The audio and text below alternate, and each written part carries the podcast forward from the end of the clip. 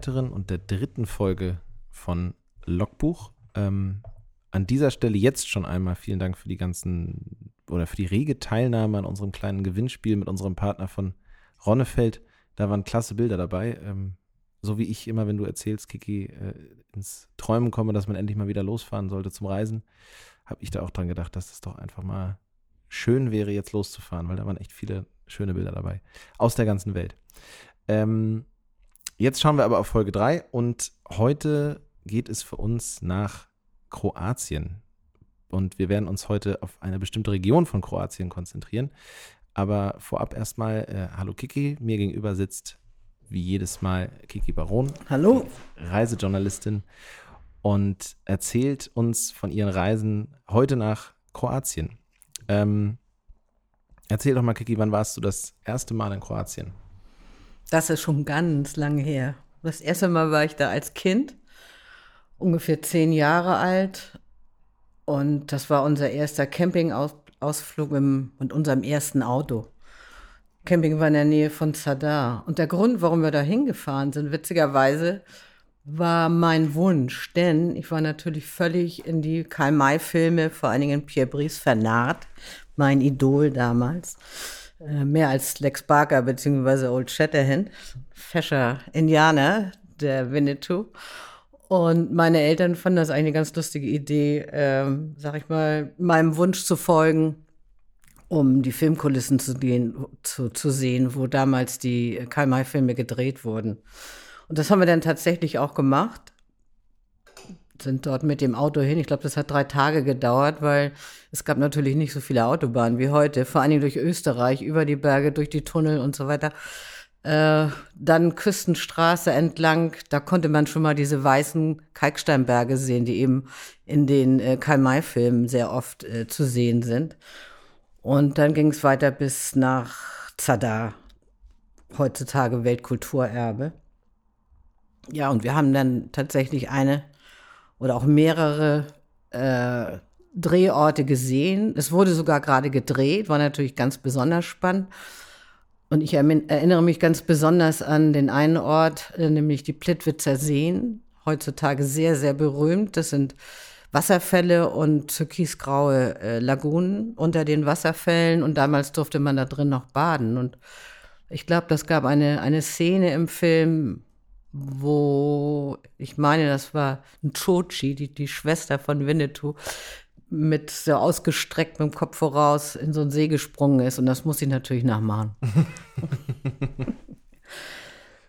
so, dann gab es ganz lange keine Besuche mehr. Und äh, ich sag mal, in den letzten zehn Jahren war ich ein paar Mal da, unter anderem in Dubrovnik mehrmals und Umgebung und dann die letzten Jahre vor allen Dingen in Istrien. Und dann äh, auch einige Male wahrscheinlich beruflich oder jedes Mal beruflich? Das war eigentlich jedes Mal beruflich dann. Ähm, erzähl doch mal kurz, nur äh, umrissen, damit man auch mal ein bisschen mehr erfährt von deinem Alltag. Ähm, was waren das so für, für Sachen, die du da gemacht hast, als in deinem Job sozusagen, als Reisejournalistin? Tja, vieles.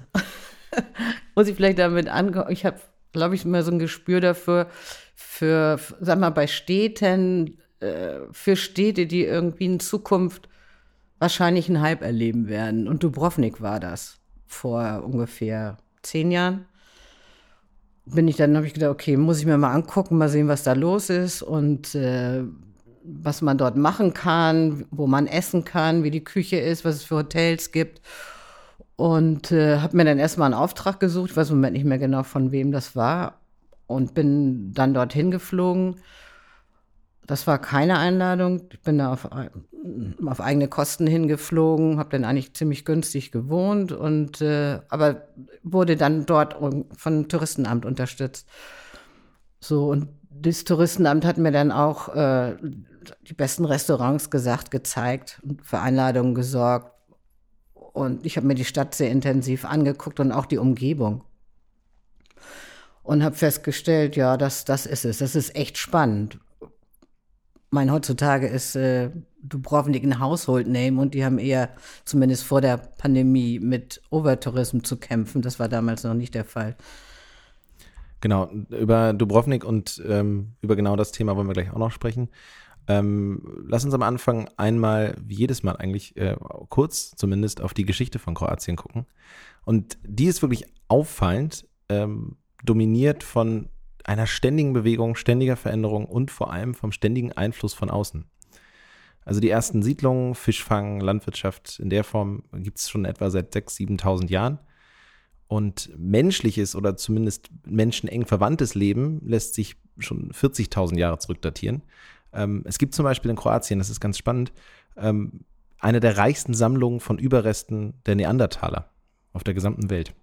Also äh, da lassen sich Spuren von der letzten 40.000 Jahre finden. Ähm, Im ersten Jahrtausend vor Christus wird die Kiste von Kroatien dann von den Griechen und Venetern, also von den Bewohnern Norditaliens, viel besiedelt. Ähm, das ist übrigens ein Einfluss, der die Geschichte Kroatiens auch maßgeblich prägen wird. Also der Einfluss von Norditalien oder von Italien allgemein.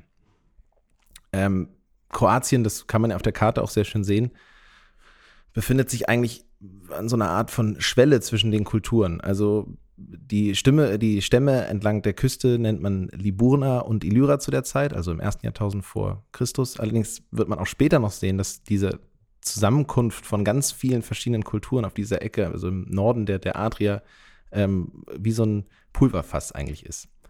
Ähm, Im dritten und zweiten Jahrhundert vor Christus übernehmen dann eben die Römer die Kontrolle über die Region, also auch da wieder der Einfluss aus Italien. Und die Provinz nennt man dann Dalmatien. Also ab da nennt man das heutige Kroatien Dalmatien. Und äh, übrigens leitet sich hier auch der Name vom weltbekannten Dalmatina ab. Also den Disney auch aufgegriffen hat und den kennt man, glaube ich, auf der ganzen Welt. Ähm, und hier wird sich auch das erste Mal gegen die Fremdbestimmung gewehrt. Also Aufstände, Rebellionen ziehen sich eigentlich durch die gesamte Zeit der römischen Herrschaft in Kroatien. Und mit dem Einsetzen der Völkerwanderung im dritten Jahrhundert äh, verschwinden dann die römischen Städte so ein bisschen von der Karte und überhaupt wird das Leben ländlicher. Der Einfluss der römischen Kaiser schwindet und es zeichnet sich so langsam das Gebiet vom heutigen Kroatien ab. Und vor allem werden die Menschen mehr und mehr christlich. Nach dem Zerfall des Römischen Reichs vergrößert sich dann der Einfluss von den slawischen Stämmen, von keltischen Bevölkerungsgruppen äh, in Kroatien.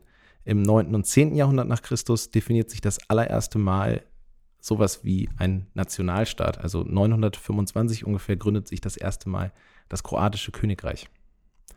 Und ähm, ab der Hochzeit im Mittelalter beginnt dann wieder der Einfluss von außen. Also Fremdkonflikte werden irgendwie in Kroatien ausgetragen. Es gibt Verbindungen mit dem Königreich Ungarn, das Königreich Venedig, zu dem Zeitpunkt ein wahnsinnig mächtiger Staat in Norditalien und in, in der gesamten Region. Die Habsburger versuchen Kroatien zu kontrollieren und die Osmanen ähm, aus dem arabischen Raum. Und da zeigt sich wieder diese Konfliktzone. Und durch diese Konfliktzone kommt Kroatien auch über die nächsten Jahrhunderte einfach nicht zur Ruhe. Also nach dieser Zeit, in der die Venedig, in der Venedig vor allem Einfluss hat auf das Land, ähm, folgen eigentlich 400 Jahre Fremdbestimmung durch die Habsburger. Und äh, erst mit dem Ende des Ersten Weltkriegs, 1918, hört das eigentlich auf. Allerdings ist Kroatien dann wieder mehr oder weniger der Spielball großer Mächte, weil ab 1918 gehört Kroatien zum serbisch bestimmten Jugoslawien. Und mit dem Beginn des Zweiten Weltkriegs übernimmt dann äh, der Faschismus überhand, der ähm, aus Norditalien oder aus Italien äh, Einfluss nimmt auf Kroatien und dazu führt, dass äh, Kroatien zu einem Satellitenstaat wird von dem Deutschen Reich und von Italien, also total in der Abhängigkeit sich befindet. Und statt der Unabhängigkeit, die man irgendwie in Kroatien seit dem 19. Jahrhundert versucht hat zu verfolgen, ähm, ist der Faschismus jetzt Herrscher in Kroatien. Nach dem Krieg wird Kroatien dann wieder Teil von Jugoslawien. Mit dem Tod von Tito 1980 äh, fängt das nächste chaotische Kapitel von äh, Kroatien an. Jugoslawien zerfällt langsam und erst 1995, nach dem wirklich grausigen Kroatienkrieg, ähm, wird das Land Kroatien zur selbstbestimmten und zur demokratischen Republik. Und seit 2013 ist äh, Kroatien nach längerer Mitgliedsverhandlung oder nach längerer Aufnahmeverhandlung auch Mitglied der EU, allerdings nach wie vor mit eigener Währung. Und ähm, das ein kleiner Umriss der Geschichte Kroatiens. Und was von dieser bewegten Geschichte bleibt, sind eben Überbleibsel in Architektur und Kultur, die sich über das ganze Land verteilen. Römische Aquädukte, eine ägyptische Sphinx, die man Kaiser Diokletian zum Geschenk gemacht hat, die bis heute in Split steht. Und ganz viele fantastische Altstädte. Und ein Beispiel dafür ist eben das beliebte, inzwischen beliebte Touristenziel, äh, Dubrovnik. Also Lass uns doch mal, bevor wir wie angekündigt auf eine bestimmte Region Kroatiens äh, schauen, mal über Dubrovnik sprechen. Was gibt es hier zu sehen, Gigi? Es gibt wahnsinnig viel zu sehen. Dubrovnik selbst, die Altstadt, ist natürlich der Anziehungspunkt überhaupt, wobei die Altstadt, die mit der Festungsmauer umringt ist, ist tatsächlich nur ein Quadratkilometer groß. Die Festungsmauer drumherum, bis zu sechs Meter dick, misst etwa zwei Kilometer. Innerhalb dieses, äh, dieses Kreises äh, sieht man sehr viele Paläste, Kirchen, alte Klöster, ähm, sehr schöne Straßen. Die Hauptstraße, Stradun, äh, 300 Meter lang, ist mit, äh, mit Kalkstein gepflastert, der sich im Laufe der Zeit richtig äh, so, so blank äh, getreten hat, dass abends die, die, die Lichter sich darin spiegeln. Vor allen Dingen, wenn man dann abends lang geht oder so zum Sonnenuntergang und die Leute sind alle weg, das wird ja dann abends sehr still, wenn Bustouristen und, und die Kreuzfahrer wieder weg sind und dann steht man tatsächlich in so einer absolut märchenhaften Kulisse. Dieses Märchenhafte wurde ja auch schon längst verfilmt, das heißt so gar nicht so lange her. Game of Thrones und auch in äh, in dem Film Robin Hood. Letzte, produziert übrigens von Leonardo DiCaprio. Äh, das hat aber zur Folge gehabt, dass dann noch mehr Touristen kamen, die die äh, Stadt sehen wollten und die ganzen äh, Drehorte. Und das ist inzwischen, also ich rede jetzt von vor Corona, ist das zum ganz großen Problem geworden, weil ähm, pro Tag hat man ausgerechnet, sind es mehr als 30.000 Besucher auf diesem kleinen Raum. Wie gesagt, äh, so wie, ich habe mal einen kleinen Vergleich, das Millern-Stadion, also da, wo St. Pauli spielt, hat ungefähr das Fassungsvermögen. Ich meine, Dubrovnik selbst hat auch nur 42.000 Einwohner. Also genau, aber in der Altstadt wohnen jetzt nur noch 1.000. Und es ist, es ist auch nicht nur die Altstadt, also die, die, die, die äh, auch außerhalb der Stadtmauer, da sind noch Festungen beispielsweise zu sehen.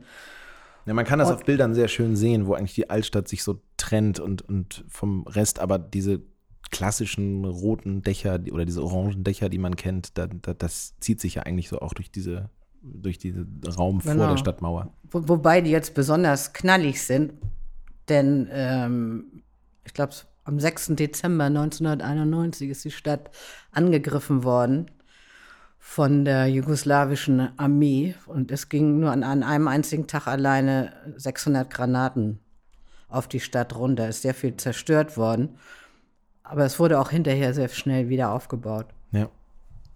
Also wenn man alte Fotos sieht, dann sind die Dächer nicht so rot, wie sie jetzt sind.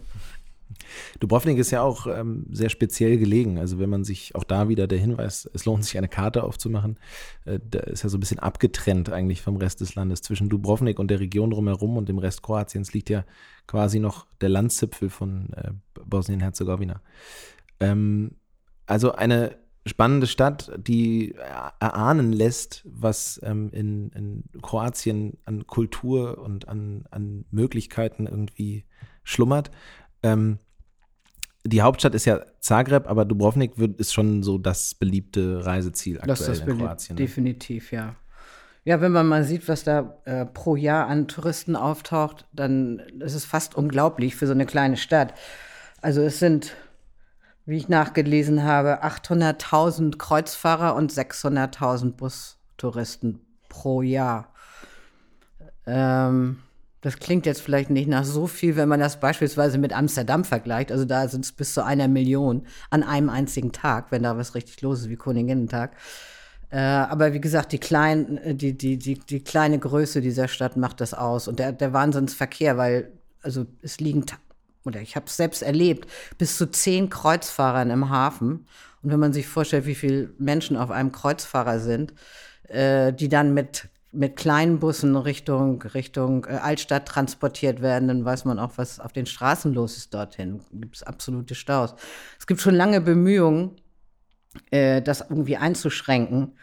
Also ich habe es selbst erlebt, das allerdings, das war bei meiner ersten Reise nach Dubrovnik, ähm, dass die Stadttore zu, einfach zugemacht wurden. Kam keiner mehr rein, weil es einfach zu voll war. Und die Möglichkeit, in der Altstadt zu übernachten, gibt es nicht oder ist begrenzt? Doch, ist begrenzt, aber da übernachtet kaum jemand. Ähm, weil, wie gesagt, die meisten Menschen sind entweder Kreuzfahrer oder es sind Bus, Touristen, Tagestouristen. Ja, du hast gerade dieses faszinierende Phänomen beschrieben, dass man morgens und abends die genau, Ruhe hat. ja, hat man die Ruhe, ist man, ist man da ganz alleine. Aber man muss halt tagsüber dann sehen, dass man wegkommt. Äh, Weil es fast, es ist wirklich unerträglich. Wie gesagt, das soll schon seit langer Zeit reduziert werden und wie es jetzt heißt, die wollen also nicht mehr als zwei Kreuzfahrer pro Tag und man versucht auch die Saison auszudehnen. Äh, denn in der Nebensaison ist da fast nichts los. Was ist Oder sehr, sehr Saison? wenig. Also Hauptsaison sind, in, sind Juli und August. Da kommen eben noch die Bustouristen zu den Kreuzfahrern dazu, weil die Kreuzfahrer fahren auch, sag ich mal, Mai, Juni und September, Oktober. Es liegt ja auch recht südlich. Ist es dann da heiß in, in Nee. Kroatien? Also im Sommer äh, brutal heiß. Ja. Das ist auch eine Geschichte, an die ich mich erinnern kann, damals als Kind, weil es war doch die zweite Campingtour, ging nämlich in die Nähe von Dubrovnik. Und da habe ich es irgendwie fertig gebracht, in der Mittagshitze auf der Stadtmauer rumzulaufen. Meine Eltern haben mich dafür ziemlich bewundert, weil es war ungefähr 40 Grad und knallende Sonne. Dafür war es leer. Heutzutage, heutzutage auf der Stadtmauer rumlaufen in der Saison heißt im Gänsemarsch hintereinander hergehen. Und wenn Leute anfangen zu fotografieren, was sie natürlich ständig tun, dann gibt es einen Stau. Ähm, und du hast ähm, mir gegenüber mal angedeutet, ähm, was Restaurants angeht, ähm, ist Dubrovnik auch ein Besuch wert. Ja, es gibt, es gibt eine ganze Menge ähm, sehr nette Restaurants mit guter, vor allem mit guter Fischküche. Ich meine, der frische Fisch. Es liegt ja auch direkt, Direkt- an der Adria. Ja, genau. Und äh, also meine, meine Lieblingsrestaurant beispielsweise, das eine heißt Buddha Sushi an Oysterbar. Ganz berühmt ist das Proto, so berühmt, dass man dort auch schon äh, Francis Ford Coppola gesehen hat. Und äh, aber noch so ein kleiner Geheimtipp, auch um der Stadt mal zu entfliehen, wenn man dort länger Urlaub macht und wie gesagt mit den Massen nicht klarkommt, ist mit dem Schiffchen nach Safta zu fahren. Das ist das ehemalige Epidaurus. Und dort gibt es ein feines Restaurant am Hafen, äh, Restaurant Dalmatia. Und dort kann man sich tatsächlich, sag ich mal, äh, fast überfressen mit köstlichen Fisch und Meeresfrüchte essen. Ich habe mir fest vorgenommen, ähm, dass wir in den Folgen mal so ein paar äh, faszinierende oder spannende Fakten über die Länder mal einbauen. Und einer davon ist zum Beispiel, dass äh, die Wasserqualität an der Adria oben in Kroatien eine der besten ist. Das spricht ja wahrscheinlich auch für den Fisch, also eine der besten im Mittelmeer, ähm, nur vergleichbar noch mit Zypern. Ähm, das macht wahrscheinlich auch den Fisch noch etwas ich mir, qualitativ ja. Es gibt natürlich auch viele Fischkulturen und äh, wie gesagt auch Wildfänge, beides. Und Fischkutter, große Fischflotten also von kleinen Kuttern, äh, die, da, die, da, die da rumfahren. Und ich, ich glaube, dass auch das klare Wasser hat auch damit zu tun, äh, Kroatien ist überwiegend Kalkstein, Kalksteingebirge und Klippen äh, und Kieselstrände. Das filtert das Wasser, das muss man auch mal dazu sagen. Und es kommt sehr viel feines Wasser auch von den Bergen runter. Es gibt sehr viele Flüsse, die in die Adria strömen. Und es gibt relativ, relativ wenig Industrie. Das darf man auch mal nicht vergessen.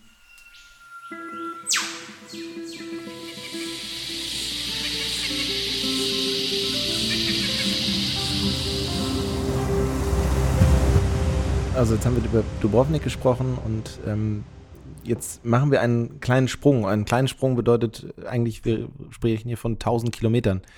Ähm, Kroatien ist etwas merkwürdig, oh, was heißt merkwürdig? Kroatien ist etwas besonders äh, aufgeteilt. Also wir haben diesen wahnsinnig lange Küstenlinie und dann geht es ins Landesinnere rein, ähm, im Nordosten, wo dann auch Zagreb liegt, unten im Süden eben Dubrovnik und ganz im Norden, eigentlich äh, am Norden der, der Adriaküste und quer gegenüber von Venedig, kann man sagen, liegt äh, die Region, auf die wir heute etwas genauer schauen wollen, auf die wir uns heute konzentrieren wollen, weil du die eben auch sehr intensiv kennengelernt hast. Ähm, und das ist ein Teil der äh, kroatischen Kultur, die, so wie du das erzählst, sich wirklich lohnt kennenzulernen. Und zwar gehen wir nach Istrien. Genau, Istrien ist die Halbinsel, sozusagen gegenüber, fast gegenüber von, von Venedig. Und äh, das ist inzwischen sehr bekannt, eine kulinarische Hochburg, muss man mal dazu sagen. Was mich natürlich dann ganz besonders gereizt hat, weil ich viel über, über Essen und Trinken schreibe. Und hab, bin dort mehrmals äh, sowohl mit dem Auto als auch mit dem Radl äh, durch die Gegend gefahren und habe sehr viel entdeckt und war immer wieder überrascht, wie, wie hoch die, die Küche ist da. Es ist jetzt egal, ob man, ähm, ich sag mal, in wirklich feinen Restaurants ist oder in Traditionsrestaurants. Natürlich auch eine sehr gute Fischküche, wie wir auch eben schon besprochen haben. Kommt sehr viel Fisch und der direkt aus dem Wasser am gleichen Tag liegt er auf dem Teller. Das treibt mich natürlich zu meiner Lieblingsfrage, die ich die letzten beiden Male auch schon gestellt habe. Gibt es, ähm, das kann man vielleicht auch sogar für ganz Kroatien beantworten, aber gibt es äh, eine Art Nationalgericht? Ja, eigentlich heutzutage eine verpönte, will ich mal sagen, weil äh, Cevapcici, mhm. das sind so Hack, Hack, äh, ja, Hackklößchen. Die waren damals, als ich das erste Mal da war, Cevapcici und Raschnici. Raschnici sind Spieße. Heutzutage ist es aber so, dass man bei manchen Restaurants äh, ein kleines Schild findet. Also ich habe es zweimal gesehen, wo drauf steht, no Pizza, no Fast Food, no Cevapcici. Spricht dafür heutzutage verböhnt, weil es war natürlich ein sehr günstiges Essen. Was nicht heißt, dass das nicht schmeckt. Überhaupt nicht. Nee. Schmeckt sehr gut. Ähm, aber das war so die Hauptspeise. Inzwischen hat sich das sehr verteilt, sag ich mal. Also wie gesagt, große Fischküche an der Küste und weiter im, Hinter im, im Landesinneren. Es gibt sehr viele Familienbetriebe äh, mit, mit äh, Konoba. Konoba ist die, sag ich immer, die, die kroatische Antwort auf die griechischen Tavernen. Familienbetriebe, die sozusagen aus dem Vollen schöpfen, aus ihren eigenen Gärten oder von umliegenden Bauernhöfen ihre Produkte beziehen und äh, ich sag mal, eine modernisierte, heutzutage modernisierte, ähm, traditionelle Küche machen. Sehr gut, sehr, sehr gut. Immer frisch. Und auch die Leute sind unglaublich freundlich. Also das, die Gastfreundschaft ist, äh, ist enorm dort.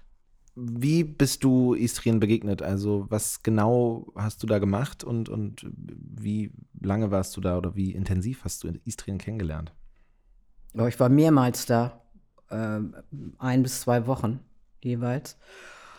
Und wie, wie, gesagt, es waren eigentlich fast immer kulinarische Streifzüge, die ich gemacht habe, auch auf der Suche nach Produkten, nach besonderen Produkten, weil da gibt es auch wieder eine kleine Geschichte dazu, als das ähm, alte Jugoslawien vorbei war und äh, das sozialistische Regime fanden die, sag mal, die Familien Betriebe sozusagen fanden wieder zurück zu ihren ursprünglichen Produkten und haben von Anfang an sehr, sehr viele auf Qualität gesetzt. Das bezieht sich auf verschiedenste Produkte, unter anderem Wein, Olivenöl, aber auch Wurst, Käse, Schinken. Es gibt sehr viele kleine Manufakturen, die wirklich hervorragende Qualität produzieren, was man eigentlich auch nur vor Ort dann findet. Eigentlich eine spannende Parallele, die wir auch bei äh, Peru mal festgestellt haben, dass man über die Küche und über die, das Essen irgendwie eine neue Identität findet und genau. zu sich zurückfindet. Ähm, und eines der, oder du hattest es jetzt schon, kurz schon angesprochen, den Wein, das äh, Olivenöl, ähm, das wollen wir natürlich ein bisschen genauer drauf äh, schauen. Ähm, aber einer der entscheidenden Faktoren in Istrien ist, soweit ich dich verstanden habe, äh, der Trüffel. Genau. Erzähl erstmal, was ein Trüffel überhaupt ist. Trüffel ist ein Pilz, eine Knolle, die unter der Erde wächst. Äh, am liebsten in, in, einem bestimmten Boden, schweren Boden äh, und oben drüber Mischwald. Besonders gut äh, wachsen sie unter Eichen. Und es gibt große Eichenwälder in Istrien. Und man, man, Trüffel hat man da schon immer gefunden. Und mir hat die eine Trüffelfrau Daniela Puh heißt sie, die einen sehr schönen Laden hat, einen sehr schönen Shop. Sie ist in vierter Generation Trüffelsucherin und die hat mir erzählt, dass bis in die 30er Jahre die Trüffel, wenn es hochkommt, Hundefutter war. Aber durch den Geruch, das mochte irgendwie keiner und man hat es nur an die Hunde verfüttert. Wahrscheinlich ist daraus auch entstanden, dass man heutzutage, wenn man auf Trüffelsuche geht, eigentlich nur mit Hunden geht. Äh, das ist nämlich ja eine, eine Besonderheit des Trüffels. Der Trüffel ist selten und wahnsinnig gut versteckt durch, durch die Tatsache, dass er so gut versteckt ist, äh, wahnsinnig teuer im Export und im Nicht nur im Einkauf. Export, der ist also der ist auch vor Ort schon teuer, weil es gibt Tagespreise für den Trüffel. Man muss jetzt ein bisschen unterscheiden. Es gibt schwarze Trüffel, es gibt weiße Trüffel. Die schwarzen Trüffel sind mehr im Frühjahr, Sommer und die, die weißen werden mehr im Herbst äh, gefunden und die haben da die beste Qualität. Und die weißen Trüffel sind noch viel teurer. Also Sie können zwischen das Kilo zwischen 100, äh, zwischen 1000 und, und bis zu 6000 Euro liegen. Das liegt so ein bisschen daran, wie viel man findet und wie gesagt, Tagespreis, da wird jeden Tag gehandelt. Ja. Und die schwarzen Trüffel sind deutlich günstiger, also die kosten so zwischen, zwischen 200 und 400 äh, Euro das Kilo. Das ist echt spannend. Ich bin da, man kann da auf Trüffelsuche gehen, das habe ich auch gemacht. Hm. Eben mit der Daniela. Ähm, was insofern nun sehr spannend ist, auch sehr aufregend, weil die Hunde stürzen los. Diese Hunde sind drei Jahre trainiert worden, um auf Trüffelsuche gehen zu können und auch wirklich findig werden. Also man rast diesen, diesen Hunden hinterher über Stock und Stein und durch dichtes Gestrüpp und ja, mir ist es passiert bei der Geschichte, ich bin da fürchterlich auf die Schnauze gefallen und das geht ziemlich schnell. Nicht waldiges Gebiet. Und jedenfalls mit dem Gesicht im Dreck und gleichzeitig fing der Hund neben, mir, neben meinem Ohr gewissermaßen an zu buddeln und buddeln. und äh, buddelte und buddelte. Ich stand inzwischen wieder auf und ja, wurde dann nachgebuddelt, also seitens Daniela. Äh, und was fand man darunter? Eine ganz große Weiß, einen ganz großen weißen Trüffel. Also der Wert, der Wert war weiß, einige hundert Euro, ein einziger Trüffel. Der war so faustgroß. Ein weißer Trüffel. Man, übrigens, was sie mir auch erzählt hat, es wird immer noch so gemunkelt, also ich halte es beim Munkeln, dass viele der Alba-Trüffel, der italienischen berühmten Alba-Trüffel, dass die eigentlich aus Istrien stammen. Aber dann ist an dir ja definitiv, also da hast du die falsche Karriere eingeschlagen. Ne? Du hättest ja eigentlich dann als Trüffelsucher oder als Trüffelhund, als Trüffelschwein ähm, ankommen müssen. Genau. Was hat es denn damit eigentlich auf sich? Denn ähm, Trüff Hunde ist, äh, ist die eine Möglichkeit, Trüffel zu suchen, die andere sind, glaube ich, Trüffelschweine. Schweine, aber man benutzt man jedenfalls dort nicht, wo ich war. Also ich war in den, in den Wäldern von Motowun äh, in Istrien unterwegs und die benutzen fast nur Hunde. Und diese Hunde werden wirklich von klein auf trainiert. Als Welpen werden die schon mit an den Geruch von Trüffeln gewöhnt. Und äh, man, ich meine, die Muttermilch dürfte wahrscheinlich auch schon trüffelig schmecken, weil das sind ja Trüffelhunde, ne? Mhm. Die, die. und äh, man steckt den, also was mir Daniela erzählt hat, man, man äh, fasst Trüffel an, dann bleibt der, der, der, das Aroma haften und steckt es in kleinen Hündchen da schon mal so ein bisschen in den Mund, die nuckeln dann da dran und kriegen auch schon dieses Gefühl für Trüffel. Aber wie gesagt, bis die mal richtig ausgebildet sind, dauert das tatsächlich drei Jahre. Ja, weil sie natürlich wahrscheinlich auch in der Suche nicht so grob vorgehen dürfen. Genau. Ich habe nämlich in der Recherche nachgelesen, dass ähm, Trüffelschweine in den meisten Regionen nur noch für Touristen äh, benutzt wer genutzt werden zur Trüffelsuche und verboten werden in manchen Regionen, weil sie die Wurzeln so extrem angehen und dadurch genau. dafür sorgen, dass der Trüffel äh, kaputt wird. Äh, genau, kaputt weil ich meine, ein, guter Trüffel, das muss man auch wissen, wenn man ihn kaufen will. Ähm, Qualität zeichnet sich unter anderem dadurch ab, dass er unbeschädigt ist. Und wenn so ein Schwein da mit seinen Zähnen reinhaut, dann ist er nicht mehr unbeschädigt. Und die Hunde sind so trainiert, dass die dann auch ab einem gewissen Moment loslassen. Also die buddeln die, die, die, die Trüffel nicht selber aus. Die zeigen nur an, wo sie sind. Und dann macht man das. Und dann wollte gerade sagen, Sucher vorsichtig mit, mit dem Schäufelchen wird dann weiter gegraben und dann wird er auch sofort äh, von, von jedem, äh, von Erde befreit und so weiter und äh, gesäubert. Ganz wichtig. Und wenn jetzt der Trüffel ausgegraben ist, also der Hund schlägt an, äh, der Sucher gräbt ihn aus und dann, was passiert weiter mit dem Trüffel? Dann, also es werden, man geht morgens ganz früh los. Also Trüffel so ist meistens morgens und abends. Und äh, die Trüffel werden dann, die gesammelten Trüffel, man, also sehr häufig finden ganzen Korb voll. Der geht dann, also in dem Fall, wie ich das erlebt habe, direkt immer ins, äh, in den Shop und äh, ja, wird da quasi weiterverarbeitet, wird vorsichtig gelagert. Und in, dort im Shop, die verarbeiten sehr viel. Die machen auch, sag ich mal, Trüffelöl, Trüffelkäse, Trüffelbier. Und man kann ihn, und ich sag mal, man kann das eben buchen, dass man auf Trüffelsuppe geht. Und ich sag mal, die Belohnung ist dann auf alle Fälle hinterher ein Rührei mit sehr vielen Trüffeln drin. Das fand ich äh, spannend, das hast du erzählt. Man kennt Trüffel, also ich persönlich weiß nicht, ob ich bewusst überhaupt schon Trüffel gegessen habe. Ähm, das ist ja auch eine Preisfrage, aber ich kenne es, wenn dann überhaupt, als, als äh, sagen wir mal, Dressing auf, den, auf Nudeln beispielsweise. Ja, aber du sagst, gehobelt. aber du sagst, Ja, es äh, kommt drauf an, es kommt ein bisschen drauf an, äh, ob weiße oder schwarze. Die weißen hobelt man oben drüber am besten. Die schwarzen, äh, weiß ich nicht, entlassen ihr Aroma und ihren Geschmack viel deutlicher, wenn man sie in, in, in Fett und zum Beispiel auch in Eiern oder Eiernudeln äh, irgendwie zubereitet.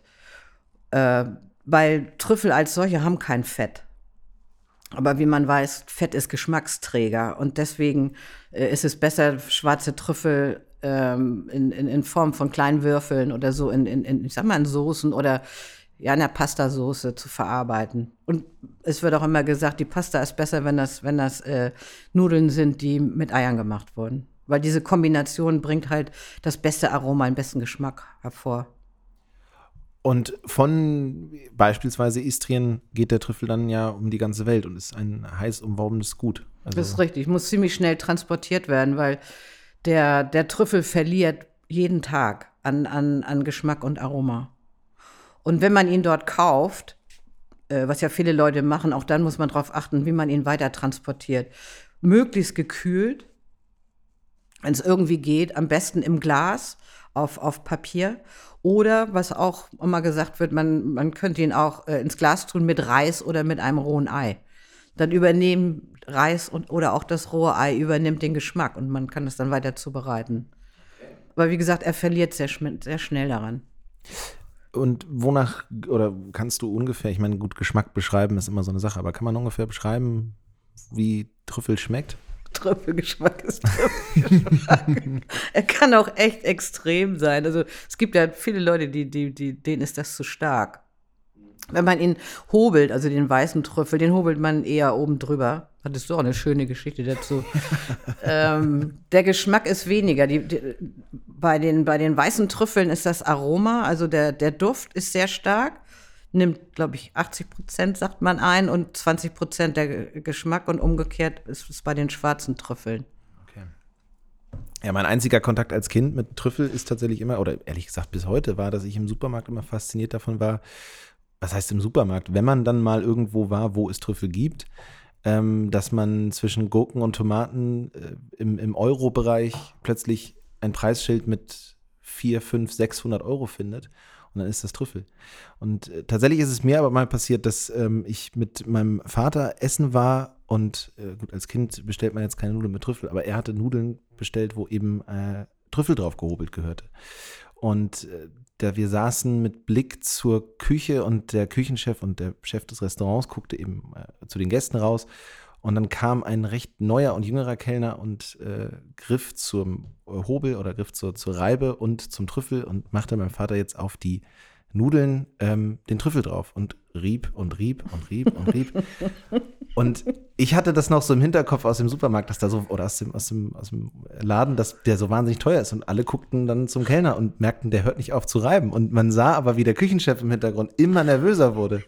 Und irgendwann guckte der Kellner zu meinem Vater und sagte, du sagst Stopp, ne?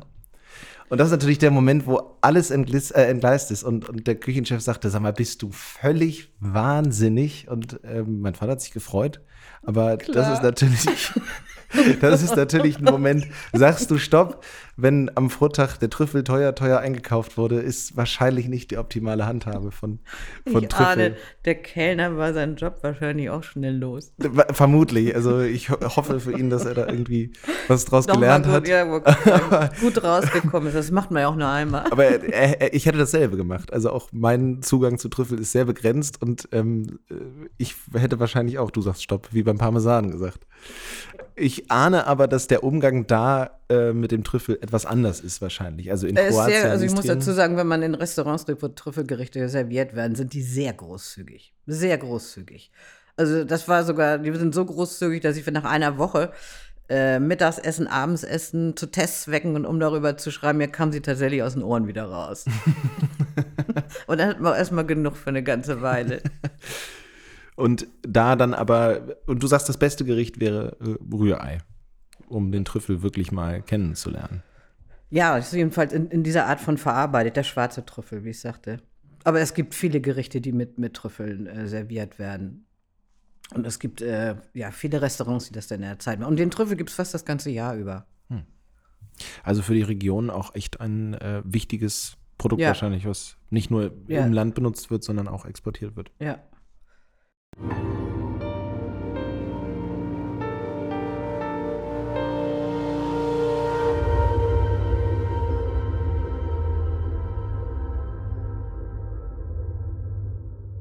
Ein, eine weitere Facette von Istrien, ähm, wenn es ums Kulinarische geht, ist das Olivenöl oder die Oliven. Jetzt hat man oder ich persönlich vor allem die Assoziation Griechenland mit Oliven, vielleicht noch Italien, vor allem mit dem Olivenöl, klassisches italienisches Olivenöl. Das ist offensichtlich ein Fehlschluss, dass ich da mit den beiden. Ähm, Das kommt, weil die, weil die Mengen dort äh, sehr groß sind. Spanien gehört natürlich auch dazu. Mhm. Äh, Istrien ist in der Beziehung eigentlich ein, ein neues Land mit, wobei da, das Olivenöl schon immer gemacht wird. Also die Römer haben schon dort, von dort Olivenöl bezogen. Aber äh, das Qualitätsöl äh, produziert wird, das ist relativ neu. Ne? 10, 15 Jahre. Und äh, der Grund, warum das bei uns nicht so, nicht so bekannt ist, ist einfach die Menge. Es wird in Familienbetrieben äh, produziert und nicht in großer Form. Aber dadurch, dass es im kleinen Betrieb gemacht wird, sag ich mal, kann man auch, ist die Qualität so gut. Also die, die Oliven werden handverlesen, alles mechanische Verarbeitung, keine maschinelle. Ähm, ähm, es wird darauf geachtet, dass von Anfang bis Ende, sag ich mal, die Produktion ähm, nach Qualitätsmaßstäben äh, angefeuert wird. Beispielsweise, dass nach der Ernte äh, die, die Oliven sehr schnell äh, in die Presse kommen. Da, das, Wie genau davon läuft ist auch denn die, der, der Prozess, also wie genau macht man Olivenöl eigentlich? Also Oliven werden gepflückt. Weil Istrien sehr häufig auch schon sehr früh im Grünen, also wenn sie noch grün sind. Äh, die dunklen Oliven sind halt dann die, äh, die, die, die reiferen. Aber grün ist eigentlich auch schon reif. Es ist nur eben das Vorstadium von den dunklen. Ähm, wo noch, wo weniger Öl drin ist als, ähm, als, in den, als in den schwarzen Oliven. Und die werden ähm, per Hand geerntet ist, ist vielleicht ja, zum Teil ja, bei manchen tatsächlich mit der Hand.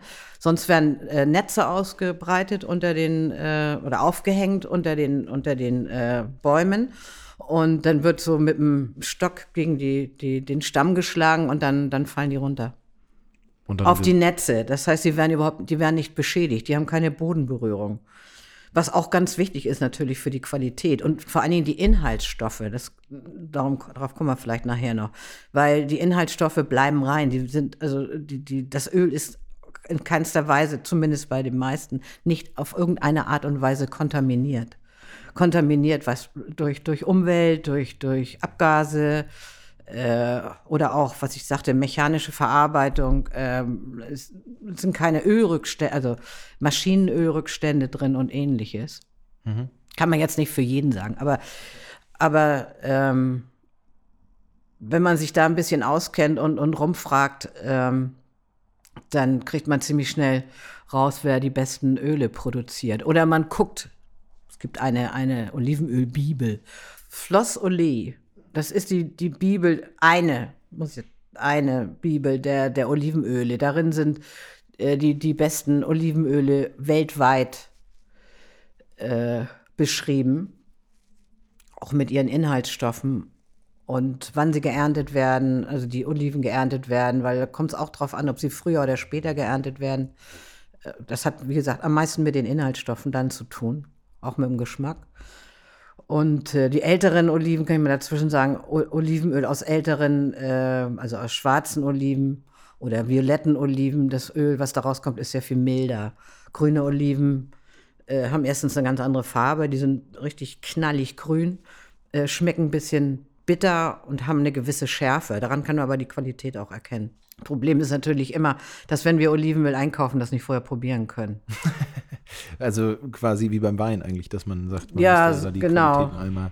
Genau, so ähnlich. Und es gibt da auch ein ganz berühmtes, ähm, einen ganz berühmten Olivenölproduzenten, Chiavalon, das sind zwei Brüder, Sandy und Teddy. Die haben damit angefangen, die Oliven äh, schon im Oktober zu pflücken.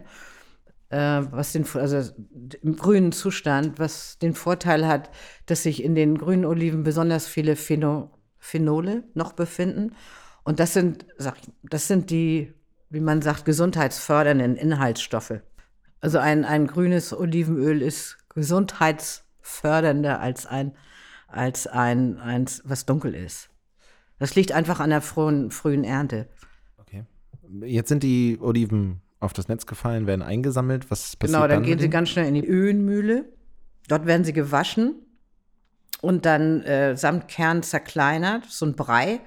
Und dann entweder durch Pressung oder durch Zentrifuge oder auch beides.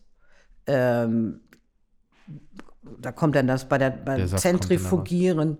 Das ist dann die, ja, die Drehung Die Drehung, wollte gerade sagen, durch die Geschwindigkeit tritt das Öl aus Mhm. und wird dann aufgefangen. Das heißt, man hat dann das Öl auf der einen Seite und auf der anderen Seite den, den trockenen Genau. Oliven. Wird Den Trester sozusagen. Ja, man, also die benutzen es auch viel als Düngung. Hm, okay. Kann aber auch für, für weitere Zwecke, sag ich mal, um Aroma, Olivenaroma ähm, zu produzieren, was dann beispielsweise auch dem Trüffelöl zugesetzt werden kann. Oder dem Öl. Echtes Trüffelöl, so wie Kokosöl beispielsweise, gibt es nicht. Insofern, die Kokosnuss, wie, wir, wie ich schon erzählt habe, bei Sri Lanka, äh, hat sehr viel Öl in sich. Äh, der, der Trüffel, wie ich schon sagte, hat kein Öl. Das heißt, alles, was man, was man als Olivenöl kauft, das ist, ist zugesetzt.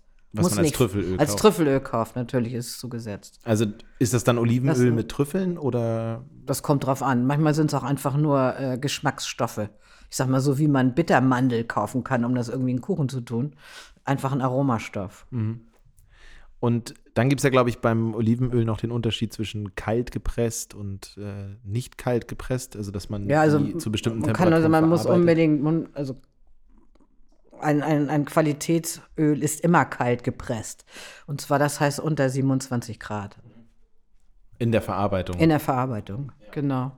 Das, und das, was hier heutzutage fast nur verkauft wird, äh, ist das sogenannte, das muss auf dem Etikett stehen, ähm, Nativ Olivenöl extra. Und dann muss auch dabei stehen, wenn man jetzt ein Top-Produkt, mindestens dabei stehen, wo das genau herkommt. Wenn es nur normales, wenn da nur normal, ich sag mal, natives Olivenöl, wenn nicht extra dabei steht, dann ist es gemischt.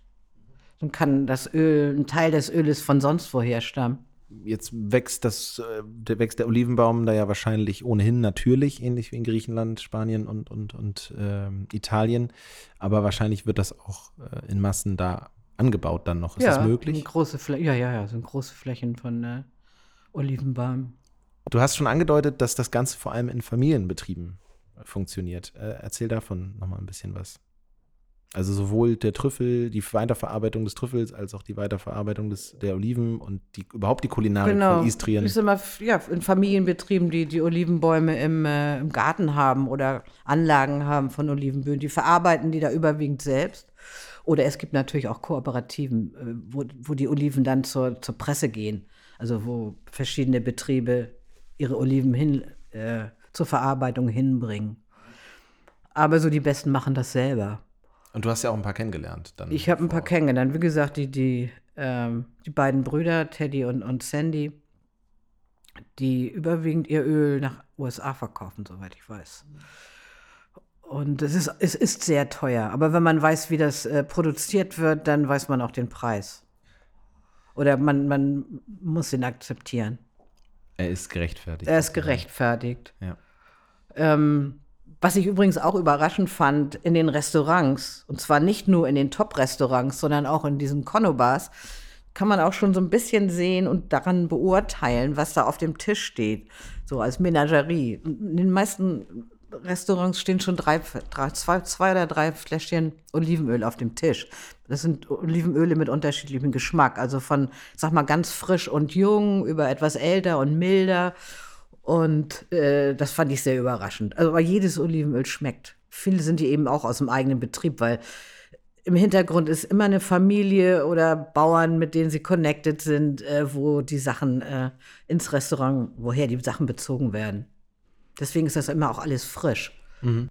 Also ein Geschmackserlebnis Und, in jeder äh, Hinsicht. Ja, in jeder Hinsicht. Das Schlimme ist eigentlich, wenn man da essen geht, man kriegt dann oft ein wunderbares Brot, Weißbrot, hausgebacken dazu geliefert. Und die Verführung ist deutlich groß, dass man sich das Olivenöl auf, auf den Teller tut und probiert und das Weißbrot schmeckt gut und man dippt und macht und tut. Und manchmal hat man dann schon den ganzen Leib verzehrt, bevor überhaupt die Vorspeise auf dem Tisch steht. Und äh, wenn man Pech hat, ist man dann schon satt.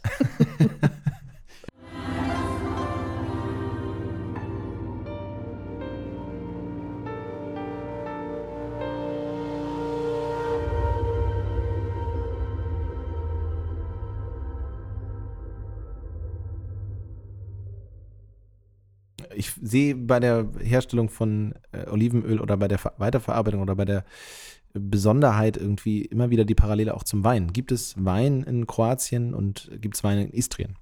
Ja, in Istrien wird sehr viel Wein produziert und auch sehr hochkarätige. Aber schon wieder so ähnlich wie beim Olivenöl. Das ist hier zum großen Teil noch gar nicht angekommen.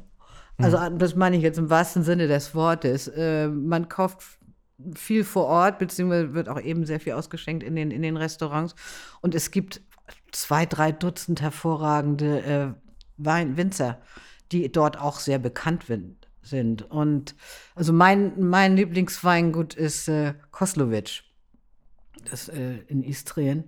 Weil wenn man dort hingeht, ist es, ja, das ist, ich sag mal, auch ein moderner Traum, eine ganz tolle Architektur, ganz moderner Betrieb. Und da gibt es eine schöne Terrasse, wo man dann auf die Weinreben guckt und auf Wald und Busch und ein mittelalterlicher Turm ist da noch zu sehen. Und man sitzt dann so herrlich da und genießt seinen Wein, gibt es kleine Snacks dazu. Die, die Familie Antonella und äh, Gian, Gianfranco äh, Koslovic sind um einen rum und erzählen über ihr, ihr Gut und wie sie produzieren. Man kann sich dann auch den ganzen Weinbetrieb angucken. Bringt sehr viel Spaß, muss ich sagen. Toll, klasse. Ähm, überhaupt wird ja Istrien, wie du das gerade beschrieben hast, auch dominiert von, so wie ich das zumindest gelesen habe, ich selbst war ja noch nicht da, von äh, der, den Überbleibseln mittelalterlicher Te äh, Architektur und äh, so. Ja, es gibt sehr viele Orte, die, die mittelalterlich sind. Also äh, auch, es gibt sogar verlassene Orte, sowas wie Geister, fast Geisterstädte. Ähm, viele sind auf dem Hügel im Hinterland von Istrien. Ähm, liegt daran, ne, wie du schon erzählt hast, es wurde immer auch hart umkämpft im Laufe der Jahrhunderte oder auch Jahrtausende und auf dem Hügel war man natürlich sicherer. Oft ist auch eine Mauer noch drumherum. Und ja, kleine Gassen, die Häuser aus Feldsteinen gebaut. Es ist sehr, sehr, sehr urig. Zum Beispiel auch ein ganz berühmter Ort ist Grosnian. Der ist für seine Künstler berühmt. Es gibt da sehr viele Galerien, es gibt eine Musikschule und auch wieder kleine Restaurants. Es bringt sehr viel Spaß, da durchzugehen. Was ich äh, faszinierend finde, wenn du das erzählst, ist, dass ähm, ich von Kroatien, bis man das so mal auf dem Radar aufgetaucht ist als, als Urlaubsziel, ähm, ein ganz anderes Bild hatte, als du auch beschreibst. Also es hat einen deutlichen Flair von Italien, von Griechenland, diesen mediterranen Flair irgendwie. Ähm, st stimmt das? Also ist die, ist die Einschätzung richtig? Ja, ist, ist, ist, ist deutlich richtig, aber ist, ist richtig. Äh, ich sag mal, speziell in Istrien ist, man merkt also den, den italienischen Einfluss durch die Jahrhunderte, ja. Ich meine, das, Istrien war mal ein Teil von, äh, von, von Venedig, genau. Und äh, sehr viele ähm, Menschen in Kroatien sprechen auch Italienisch. Und man sieht es eben auch an der Architektur. Wenn man an, die, an die Küste geht, die, die Küstenstädte, haben, man sieht es venezianisch. Ich, also entlang der Küste in Istrien die Städte äh, Novigrad, Porridge, Rovinje, wahrscheinlich die berühmteste, oder Pula, alles uralt und wunderschön, alles diese Altstädte und den Hafen dazu. Sehr romantisch, sehr bilderbuchhaft. Und der äh, zieht dann, oder die Optik zieht sich dann ja offensichtlich durch 1000 Kilometer runter bis nach äh, Dubrovnik, wo eben auch der Einfluss offensichtlich spürbar ist von italienischer Architektur und von. Genau, Dubrovnik, genau. In Dubrovnik waren auch florentinische Meister am Werke, die Paläste ausgestattet haben, gebaut haben. Und so weiter. Und äh, auch wenn man die Küstenstraße, die hat ja über 1000 Kilometer. Also wenn man sich das antun will, es ist wunderschön, aber Kurven, Kurven, Kurven, Kurven. Die meisten Leute, die mit dem Auto fahren, also wenn die jetzt bis nach Split oder bis Dubrovnik fahren, die nehmen die Autobahn, die geht ziemlich weit im Hinterland und fahren dann an die Küste runter oder fliegen. Also Ähm, aber es lohnt sich ja gerade- tatsächlich. Wir bewegen uns da ja gerade von hoch im Norden Kroatiens, Istrien, äh, da ist dann eine 1000 Kilometer lange Straße runter nach Dubrovnik. Und äh, die, sagst du, äh, da kann man das eben sehen, diese beeindruckende Architektur und diesen Genau. mediterranen Flair. Man fängt ja oben schon an. Ähm, Rijeka, Opatja, sind alte Städte. Ähm, da, da ist sehr viel Pracht, äh, sag ich mal, aus, aus venezianischer Zeit. Und zwar äh, jüngeren Datums. ne? Ich rede ja so auf 19. Jahrhundert. okay. Sommerfrische ist das gewesen. Und äh, ja, und wenn man weiter runterfährt, Zadar, wieder mittelalterlich, Split. Aber da liegen, da liegen noch sehr viele andere kleine Orte auf der Strecke. Bevor wir so ein bisschen über die Natur und das, wie, wie Kroatien optisch oder wie, wie, sagen wir mal, bevor wir über die Landschaft von äh, Kroatien noch mehr sprechen, ähm, noch mal einmal kurz zurück zum Wein. Du hattest nämlich erzählt, was glaube ich nicht unbedingt nur für Istrien gilt, sondern ich glaube auch im Süden, dass es da eine Besonderheit gibt, wie der Wein äh, mit, im Zusammenhang mit dem Meer irgendwie ist. Ja, dort, und wenn man von Dubrovnik ein Stück nach Norden fährt, dann äh, ein kleines Stück nur, ich weiß nicht, ich glaube, es sind so 20, 30 Kilometer, äh, dann kommt man zur Halbinsel Perjesac. Perjesac, das wird es, glaube ich, ausgesprochen. Die streckt sich sehr lang, ich sag mal so 60 Kilometer vielleicht. Und äh, dort wird auch sehr viel Wein angebaut. Und das Überraschende ist da, dass die Weinberge direkt an der Küste sind und die Weinreben wachsen bis runter zum Wasser. Also ich habe das noch nirgendwo auf der Welt so gesehen. Und das ist natürlich dann auch der Einfluss des Bodens und äh, das maritime Klima, was dann auch einen sehr guten Wein hervorbringt. Dort werden allerdings andere Trauben angebaut als oben im Norden. Sieht Ganz berühmt ist die Traube. Dingatsch. Also dort unten. Sieht wahrscheinlich sehr beeindruckend aus. Sieht sehr beeindruckend aus.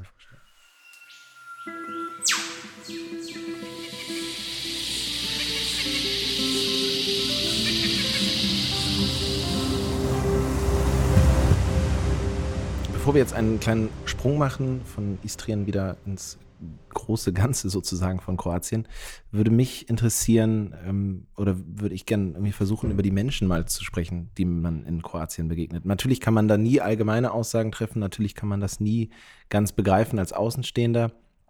Aber was begegnet einem in Kroatien so für eine Mentalität, ganz salopp gefragt? Also vom Gefühl her habe ich das Gefühl, dass in den Menschen sehr viel Lebenslust innewohnt.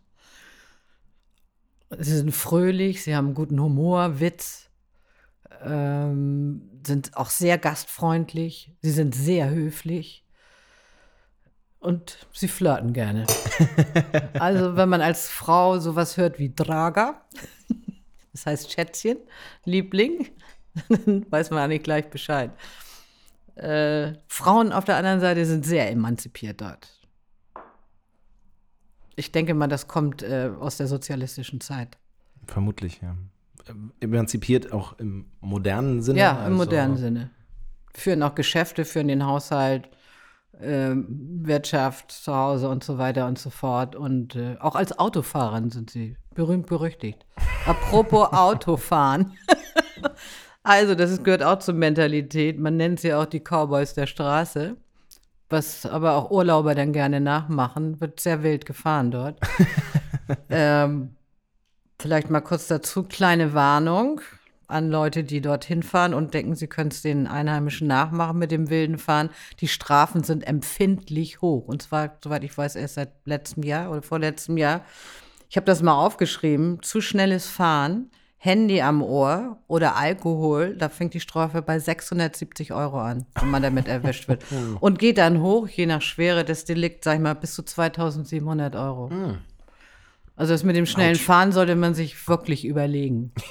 Mir ist das selber mal passiert, aber ich bin zum Glück nicht angehalten worden, als ich in Dubrovnik war und mich mit der Abflugszeit vertan hatte. Da habe ich die, ich weiß nicht mehr genau warum, jedenfalls als ich aufwachte und dann nochmal auf das Ticket guckte, Abflugszeit, war von dem Moment an bis zur Abflugzeit hatte ich noch genau eine, eine oder anderthalb Stunden Zeit. Musste aber von Dubrovnik zum Flughafen, der liegt ungefähr 20 Minuten entfernt. Glücklicherweise war es Sonntag, es war morgens um sechs und ich hatte so ein kleines Hutscheviertel und rein ins Auto, glücklicherweise Koffer hatte ich schon gepackt und dann in einem Höllentempo durch die Stadt auf Du lebst gefährlich. Auf die Straße zum Flughafen.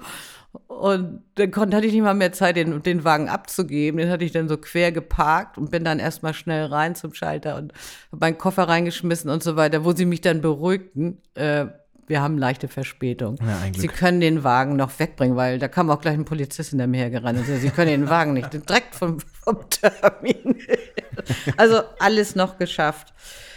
Ja, und um nochmal, da sind wir eigentlich auch gleich in der richtigen Gegend. Also meine Erfahrung von vor zehn Jahren war, weil du hattest mich mal gefragt, ob man in den Menschen noch spürt, ähm, in der Mentalität Überbleibsel vom, vom, vom Krieg. Ja, weil ich meine, uns begegnet da ein sehr, ja, was heißt zerrissenes Land, aber ein Land, was von hin und her geschmissen wurde in ganz großen Ereignissen Europas irgendwie immer so eine Art Spielball war und ähm, dann eben den Bürgerkrieg, der ja erst 25 Jahre zurückliegt. Ja, genau. Also, und was davon. Sag mal, wenn man, wenn man sich nicht mit den Leuten unterhält, richtig darüber, dann merkt, merkt man das nicht. Aber ich kann mich daran erinnern, ich glaube, als ich das erste Mal wieder in Dubrovnik war, vor etwa zehn Jahren, hatte ich eigentlich vor, direkt vom Flughafen, der liegt bei, bei, bei Safdad, äh, erstmal nach Montenegro zu fahren, weil die Grenze ist sehr dicht und kam aus dem Flughafengelände raus auf die Hauptstraße und da war kein Schild, was Richtung Montenegro zeigte. Das war wahrscheinlich kein Versehen. Das war kein Versehen. Das hat mir nach, man, man konnte sich nicht verfahren, weil es gab ja. nur die eine Straße. Nach links ging es zur Grenze in Montenegro und nach rechts ging es äh, Richtung Saftat und, und Dubrovnik. Aber das hat mir dann nachher, der, das war der Inhaber von dem Restaurant, was ich äh, vorhin genannt habe, der Macia, der in Saftat lebte und dort aufgewachsen ist und ähm, der war, glaube ich, sogar mal in Kiel und hat ein Restaurant gehabt. Jedenfalls, ähm, der erzählte mir, dass das volle Absicht war, weil äh, die Montenegriner sind die Feinde, weil die sich damals auf die Seite der Volksarmee geschlagen haben. Der Konflikt und war ja sozusagen. Der Konflikt, das, das, das ja, äh, artete ja Kroatien, nachher auch aus, ja. Kroatien gegen, oder was heißt gegen, aber dass Kroatien sich von Jugoslawien lösen wollte, musste und dieser Konflikt dazu geführt hat, dass sich Kroatien dass, äh, dass es diesen Kroatienkrieg gab, den Konflikt zwischen eigentlich Jugoslawien und den oder den äh, innerhalb innerhalb des damaligen genau. Jugoslawien. Genau. Fällt mir gerade ein, also die Leute sind nicht besonders erfreut, wenn man den Namen Jugoslawien fallen lässt heutzutage. Was natürlich, sag ich mal, jüngeren Leuten sowieso nicht passiert, aber älteren schon eher mal. Ja, ist ein Konflikt, der durchaus auch in Europa große Wellen geschlagen hat und, und hier die Leute entsetzt hat und man aber dann wahrscheinlich, ich habe es ja noch nicht miterlebt, aber äh, ein ähnliches Handhabung, also große Empörung, aber wirklich erlebt oder wirklich mitgekriegt, was es mit den Menschen gemacht hat, hat hier natürlich niemand so richtig. Nee, das ist richtig. Also wie gesagt, in Safdad konnte man das auch sehen, da waren einige Häuser zerstört und äh, einige auch verschlossen und das waren, das waren äh, Häuser von Montenegrinern, die dort wahrscheinlich auch schon sehr lange gelebt haben oder auch Bosnien und äh, die fühlten sich natürlich da auch nicht mehr sicher. Ganz davon abgesehen, dass es einige Opfer gegeben hat, natürlich. Wir haben auch ein äh, Foto bei uns in unserer Sammlung von einem Reservoir, Wasserreservoir aus äh, oh ja, Dubrovnik. in Dubrovnik, genau, die Onofrio-Brunnen, ein, ein sehr berühmter Brunnen, rund, äh, mit so einer Kuppel oben drauf. Und äh, als ich das erste Mal da war, erzählte mir meine Reiseführerin, dass dieser Brunnen bei dem, bei dem äh, Anschlag oder bei, dem, bei der Bombardierung äh, am 6. Dezember 91 zerstört wurde. Und äh, Wobei sie mir erzählte, sie saß einen Abend Nachmittag noch in, am Strand und genossen Wein und am, ab dem nächsten dann kam mit, das war ein ganz plötzlicher Überfall. Ähm, wo Dubrovnik beschossen wurde und sie sagte, ab dem Tag saß sie dann zwei Tage, zwei Wochen lang fast nur noch im Bunker. Und jedenfalls wurde dieser, dieser Brunnen zerstört, die Wasserleitung, das war das wichtigste Wasserreservoir innerhalb der, der Stadtmauern, also der Festungsmauer. Und es gab dann lange Zeit kein frisches Wasser mehr. Also Dubrovnik wurde sogar richtig belagert. Ich meine, neun Monate lang. Ja, wenn man bedenkt, dass das mehr oder weniger mitten in Europa passiert ist vor 25, Kann man sich, heutzutage kann man sich gar nicht, Jahren. ja, wollte gerade sagen, kann man sich eigentlich gar nicht mehr vorstellen. Das ist echt unglaublich. Und äh, das ist eben das, worauf ich abgezielt hatte. Ne? Das, ist, das macht was mit dem Menschen, das macht was mit, auch mit den Generationen, die danach kommen. Ja. Und äh, ich sag mal, es sollte auch was für uns was machen, weil es uns irgendwie ähm, solche Dinge beschäftigen uns wenig, obwohl sie eben hier passieren. Ja, Und fast ganz vor der Haustür, passieren, ne? Ja. quasi vor der Haustür. Also auch das äh, kein Zeichen unserer Zeit, sondern auch das haben wir uns als äh, Mitteleuropäer irgendwie angewöhnt, äh, Dinge bei Dingen wegzuschauen oder empört zu sein, äh, ohne dass wir wirklich äh, ernsthaft verstehen und wissen, was da äh, Sache ist. Vielen Dank für den Einblick auch in, mit der Frau, mit der du gesprochen hattest. Das ist natürlich Wahnsinn, sowas mal aus erster Hand zu hören.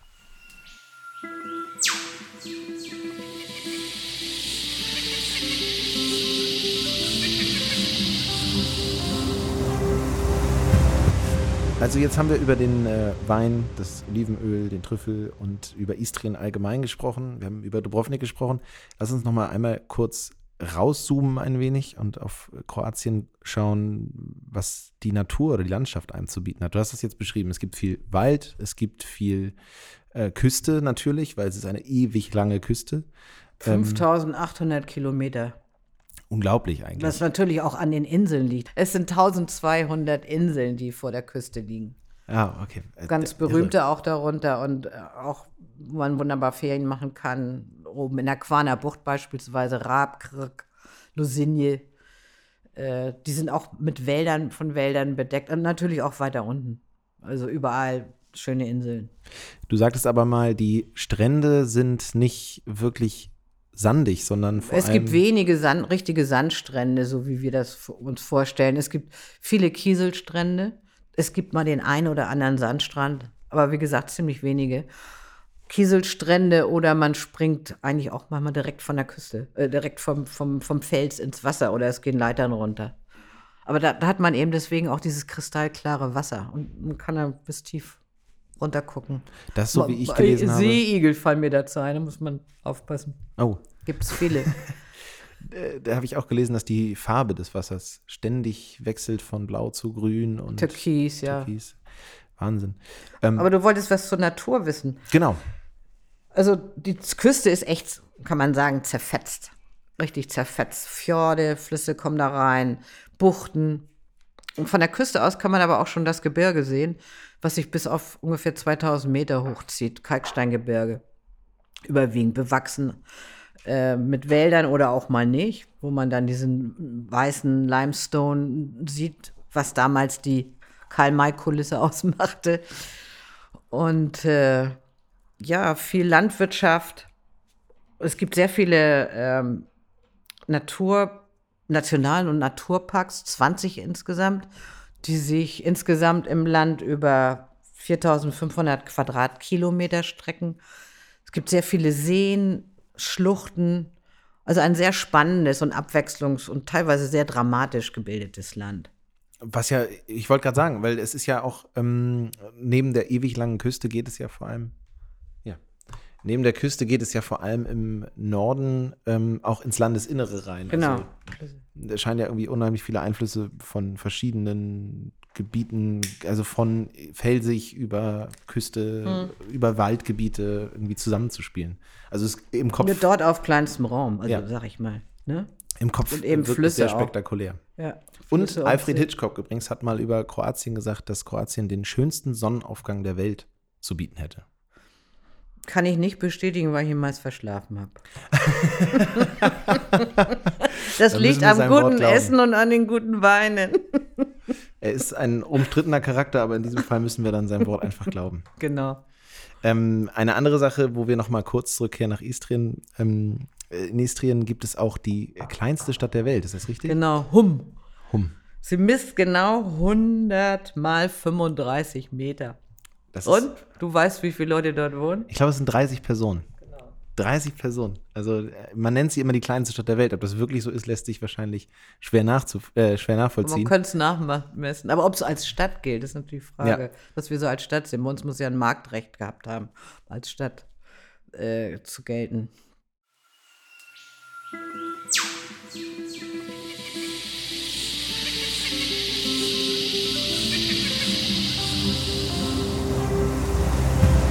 Also ähm, eine beeindruckende Natur, eine beeindruckende Landschaft und ähm, bevor wir langsam uns äh, Richtung Ende bewegen, ähm, wollte ich gerne nochmal, wie angekündigt, so ein paar spannende Fakten über Kroatien einmal äh, dir erzählen. Das hat mich nämlich schwer beeindruckt, dass Kroatien im Schnitt wesentlich mehr Sonnenstunden hat als beispielsweise Sydney in Australien. Hätte ich nicht gedacht.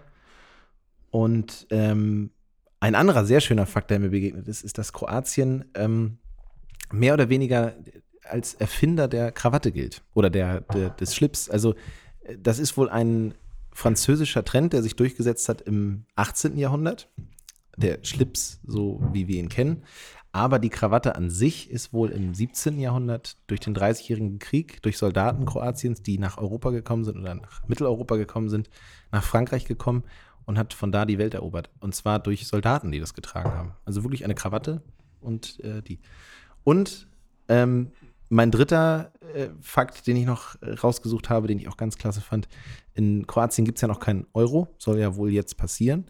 Aber ähm, die Währung heißt Kuna und Kuna bedeutet Marder. Und das liegt daran, dass bis äh, gar nicht, vor gar nicht allzu langer Zeit das Marderfell ein sehr beliebtes Handelsgut äh, ähm, war, was als Währung benutzt wurde. Deswegen heißt die heutige Währung ähm, ungefähr 13 Cent umgerechnet, äh, heißt Marder. Das ist ja witzig. Das habe ich natürlich auch nicht gewusst. Aber wer weiß, dass man in Kroatien hervorragend wandern und radeln kann. Vor allen Dingen radeln. Also meine eigene Erfahrung stammt wieder aus Istrien und aus der Quaner Bucht. Ähm, es ist ein gigantisches Radfahrnetz, ein Radwegenetz. Sehr gut ausgeschildert. Es gibt tolle Karten. Natürlich kann man das auch auf, aufs Handy laden. Kostenlose Karten, beispielsweise im Touristenamt. Äh, nach denen man fahren kann. Äh, es gibt Vermieter mit E-Bike, es gibt extra E-Bike-Wege. Wird viel mit E-Bike gefahren, kann ich auch nur empfehlen, vor allen Dingen, wenn man durchs Hinterland fährt, weil es ist hügelig bis bergig.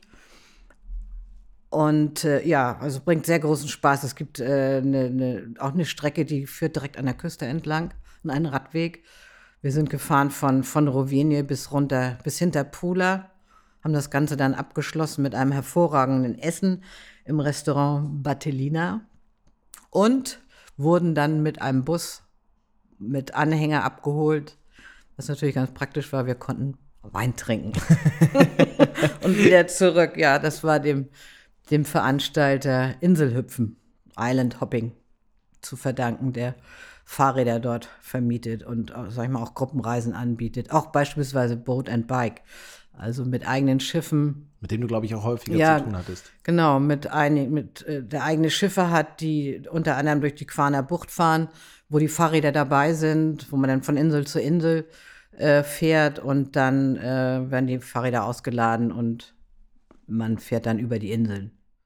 Dazu muss man wissen, dass du dir ja ohnehin gerne fremde, aber auch bekannte Orte mit dem Rad eroberst. Genau. Also du bist Aber ja darüber sprechen wir nochmal in einer anderen Sendung. Genau, darüber Sonst sprechen wir auch auf jeden Fall nochmal. Hier zu lang. Aber du bist begeisterte Radfahrerin und auch das hast du in Kroatien gemacht. Genau. Vielleicht Ähm, hat es sogar da richtig angefangen. Vor, weiß ich, wie lange das jetzt her ist. Also ich fahre schon immer Fahrrad, aber in den Ferien Langstrecken zu fahren und äh, auf dem E-Bike muss ich sagen, weil es ist doch schon angenehmer, vor allen Dingen, wenn es durch die Berge geht, weil so fanatischer Radfahrer bin ich da nur auch wieder nicht. Ich bin eher der Genussfahrer, weil eben auf dem E-Bike, wenn man, man schwitzt dann nicht und kann auch die Landschaft genießen. Aber du würdest sagen, absolute Empfehlung, Kroatien mit dem Fahrrad mal von Ja, der Fahrrad, bringt vom Spaß, Fahrrad aus genau, zu entdecken. ja.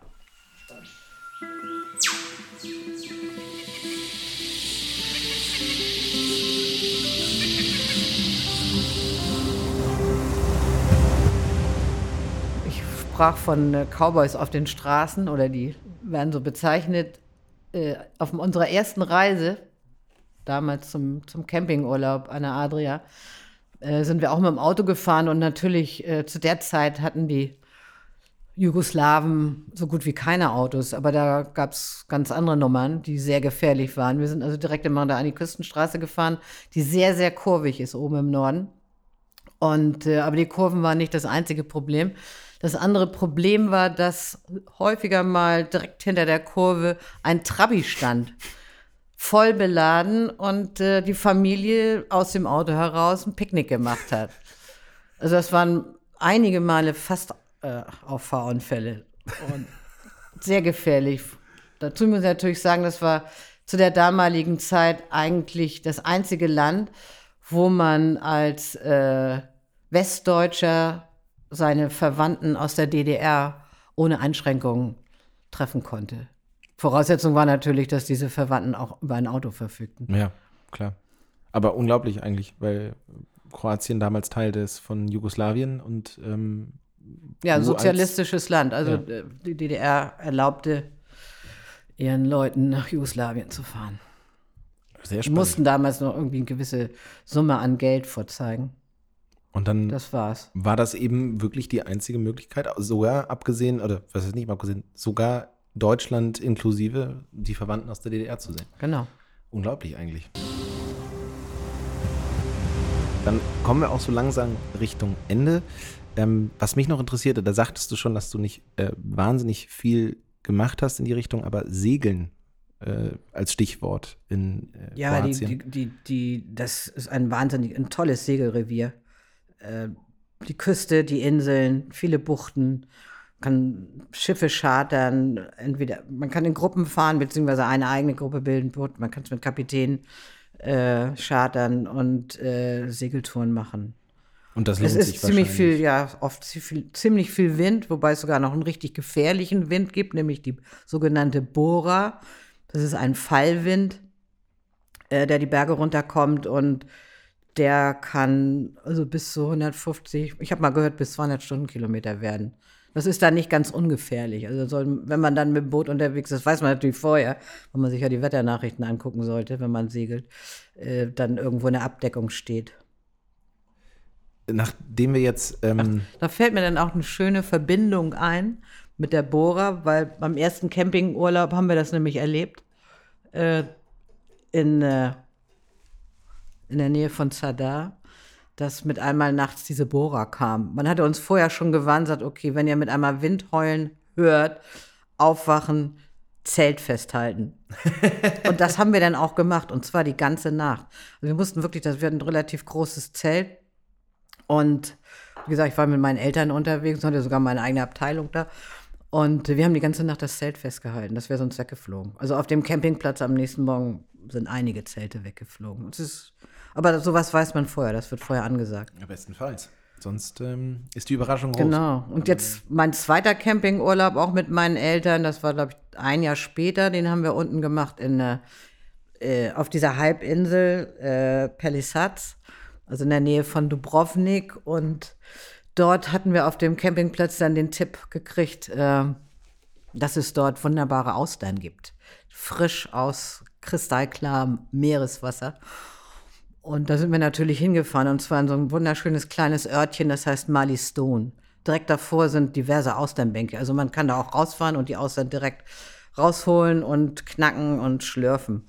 Aber damals äh, war das noch so, man, man ging dann in ein Restaurant. Das Restaurant ist, glaube ich, heutzutage immer noch das gleiche. Es gibt mehrere, aber das eine, wo ich mit meinen Eltern war und uns wurden dann die Austern serviert und äh, dann habe ich mit meinem Vater das Wettessen angefangen. Irgendwie fand ich gleich Geschmack daran. Obwohl ich, weiß nicht, war zwölf, elf, zwölf oder so. Und was passierte? Ich habe gewonnen. ich glaube, ich habe 20 Stück verschluckt, geschlürft. Also ähm, ein gewisser Ruf droht uns, wenn wir hier von Trüffel zu Austern springen, zu äh, gutem Wein, guten Restaurants. Ähm, wir verlieren langsam die Bodenhaftung. Es ähm, wird Zeit, dass ich in die Küche gehe und für uns was koche. Aber ähm, bevor du das tust, ähm, Austern ähm, äh, sind dir dann später auch nochmal begegnet. Oder du hast das Ganze nochmal wieder aufgegriffen in späteren Zeiten? Ja, in späteren Zeiten. Ich habe vor einigen Jahren eine, eine Reise für Freunde organisiert. Äh, und muss dazu sagen, wir waren eine sehr große Gruppe, 65 Leute. und ich hatte, ich hatte eben von meiner Kindheit ja immer noch diese Auslandgeschichte in Erinnerung. Wir haben in Dubrovnik gewohnt und sind, haben natürlich auch Ausflüge gemacht. Und als ich das recherchiert habe, fiel mir ein Schiff ins Auge. Äh, das sieht aus wie eine, eine Junke. Ein Riesenschiff. Und äh, das haben wir dann, oder habe ich dann geschartert für die ganze Gruppe. Und wir sind von Dubrovnik aus dann zu der Halbinsel geschippert. War schon eine sehr fröhliche Fahrt, muss ich sagen. Und sind dann mit diesen 65 Leuten in das Restaurant. Das war natürlich komplett voll, aber das erste war, Ja, war es großes waren dann, Hallo. wollte gerade sagen, es war ein irres Hallo. Ich hatte es natürlich vorbestellt, alleine damit die diese Mengen an Austern da hatten und dann standen also mindestens ein Dutzend äh, Leute um uns herum, die kontinuierlich die Austern aufgemacht haben. Es war ein sehr vergnügtes Essen mit sehr viel Wein dazu. Klingt wirklich schön, kann man nicht anders sagen. Ähm, was ich daran oder an unserem kleinen Ausflug nach Kroatien klasse finde, ist, dass es dir als Kind begegnet ist, dass es dir dann in deinem beruflichen Leben und natürlich auch nochmal privat begegnet ist. Ähm, eine Sache, auf die wir in Zukunft auf jeden Fall nochmal eingehen werden. Also über diese Reisen im Wandel der Zeit ähm, finde ich sehr spannend und ist, glaube ich, auch für alle zum Hören besonders oder für alle zum Hören sehr spannend, ähm, mal mitzuerleben, wie sich da und was sich da getan hat, weil auch in Kroatien wird sich in den letzten Jahrzehnten äh, einiges getan haben. Ja, zum, wie gesagt, be wirklich beliebten äh, Touristenziel hat sich das entpuppt. Und zwar für alle Generationen. Wie du weißt, es gibt da auch Stellen, wo nur junge Leute hinfahren mit riesigen Diskos äh, auf Inseln oder auch im Festland und Halligalli bis zum Abwinken. An anderen Stellen, so wie in Istrien oder überhaupt entlang der Küste, was, was ich sehr schön finde, ist, dass die, die, die Küste nicht verbaut wurde wie es in anderen Ländern geschehen ist, so wie in Spanien beispielsweise. Da sind ja ganzen Küstenstrecken sind ja völlig verbaut. Äh, ist in Kroatien nicht so der Fall. Und ähm, ja, und dass man eigentlich auch sehr viel auf Qualität von Anfang an äh, jetzt auf, auf Qualität setzt. Also auf Qualitätstourismus und den, ich sag mal, den Leuten, die, die, die, die Genießer, sag ich mal, dass man denen sehr viel bietet. Es gibt viele sehr schöne Hotels, es gibt eben jede Menge gute Restaurants, äh, gute, gute Küche, gute Weine. Und äh, ja, also das macht das eben für alle Generationen sehr spannend. Gibt aber auch sehr viel Campingplätze für die Familie, dafür ist auch gesorgt. Das war schon immer so, will ich mal so sagen. Das hat sich natürlich dann auch noch weiter, aber diese Campingplätze sind teilweise auch großartig. Was ich daran spannend finde, und ähm, das ist irgendwie eine, eine schöne Schlussfeststellung, ähm, es klingt viel nach, dass man dieser Qualität äh, entspricht, nicht aus dem Wunsch heraus nur den Touristen zu gefallen, sondern dass man sehr stolz und sehr froh darüber ist, diese Dinge zu haben und dass man die wert, zu wertschätzen weiß. Genau. Und das finde ich ähm, sehr, eine sehr beeindruckende Vorstellung, dass man als, als Land, was so plötzlich eigentlich, ich meine, mehr oder weniger Tourismus in dem Form möglich ist ja, dann natürlich hast du es früher erlebt, aber durch die Einflüsse, die das Land erlebt hat, ähm, gar nicht so lange möglich in der Form, wie es heute praktiziert wird und, und dass man da so ein Besinnen auf, auf eigene Qualitäten und eigene Stärken hat, das Genau. klingt sehr beeindruckend. Das stimmt. Klasse. Ähm, ja, dann vielen Dank für den Ausflug nach Kroatien. Ich danke auch. Ähm, es hat mir großen Spaß gemacht und ich freue mich auf die nächste Woche. Okay, ich freue mich auch schon. Wir verraten noch nicht, was es sein wird. Nein, natürlich nicht. also, bis dann, macht's gut. Ciao. Ciao.